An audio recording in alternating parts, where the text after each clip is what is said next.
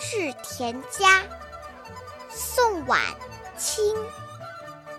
野田黄雀自为群，山叟相过画旧闻。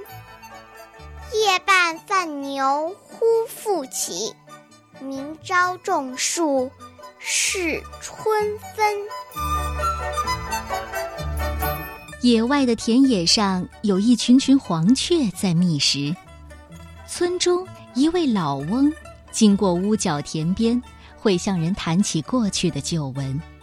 到了晚上喂牛的时候，会叫醒老伴儿，商量明朝春分种树的事儿。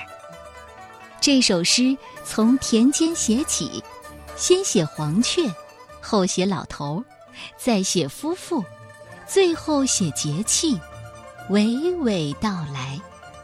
田园之景，田家所思，都在这首诗里了。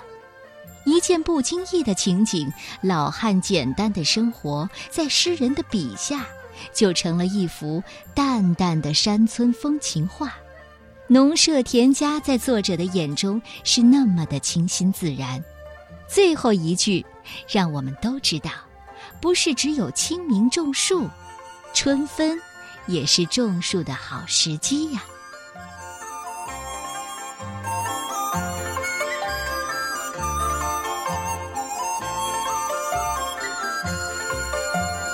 《春日田家》，清，宋婉。野田黄雀自为群，山叟相过画旧闻。夜半泛牛忽复起，明朝种树是春分。